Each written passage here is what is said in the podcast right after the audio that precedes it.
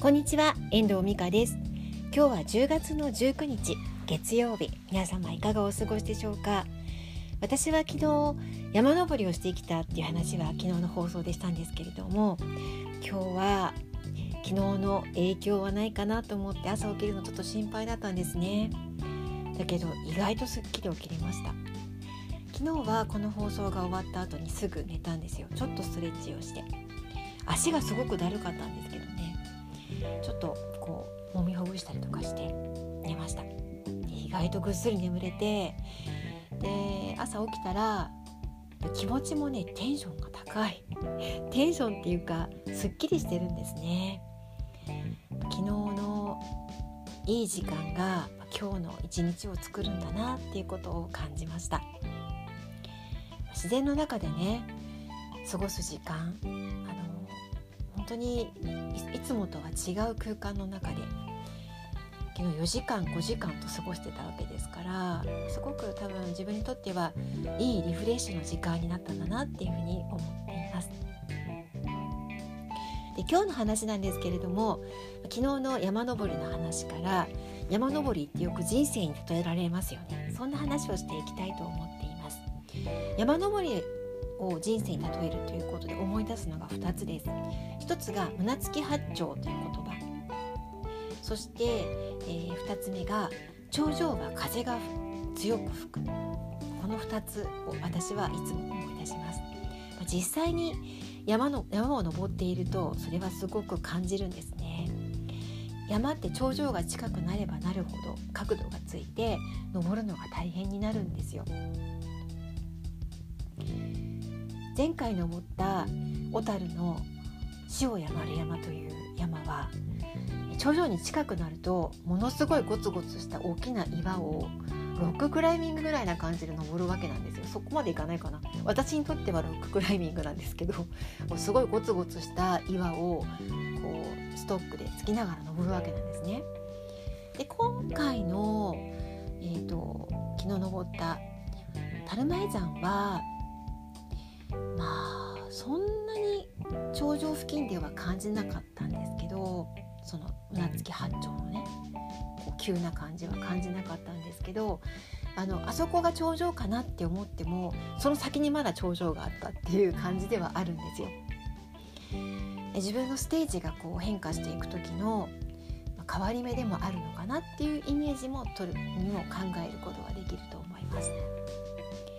自分が何かの峰を越えようとする時はこの胸付き八丁の時が必ず来る。本当にこう角度がついて登るのが苦しいんですよ。そういう時に自分がそこでこれを超えたら次のステージが見えてくる。そう思って前に進むことってあのすごく大切なことなのかなっていうふうに思っています。ともすれば普段一生懸命やってきて何か結果を出す時にとてもここの踏ん張り時っていう時があるじゃないですか。これを超えたら次のステージと思えれば超えていける。そういうふうに先は見えないけれども登っていくことって大事かなって頑張っていくことって大事かなって思います。頂上の風がすごく強いんですよ。トップに登り詰めれば風は強い。風当たりも強いわけですよね。そこで変わらず立ち続ける強さっていうのも大切なのかなって思います。であと山登りで思ったんですけど今回樽前山っていうのは私2回目の登山だったんですね。なのであのどの辺りにどのスポットがあるかっていうのが分かってるんです。この辺りで休めるなとかこの辺りで風景がいいなとかここまでで何分だとか分かってるんですけど1回目の時は全くそれが分からない。どこまで頑張れば頂上にたどり着くのか。どこまで頑張れば休めるのか。どこまで頑張れば風景が見れるのか。ってことが全く分からなかったんですよ。だからものすごく長く感じたんですね。でも今回はそれが分かっていたので次はそこを目指そう。次はここを目指そうっていうふうに思えたのであっという間に登ることができたイメージがあります。先が見えない山というのは本当に登るのが大変です。だから人生もこの先が見えないことってたくさんあるじゃないですか。これどうなっちゃうんだろうとか。そういうことの連続なのかなって思います。2回登るってことはそうそうないじゃないですか。でもそのさ同じような山を登っていた先輩たちがいればその先輩たちに話を聞いてこの辺りでこうなのかなこの辺りでこうなのかなことは予測がつくこともあります。だからいい先輩自分と同じような道をたどっている。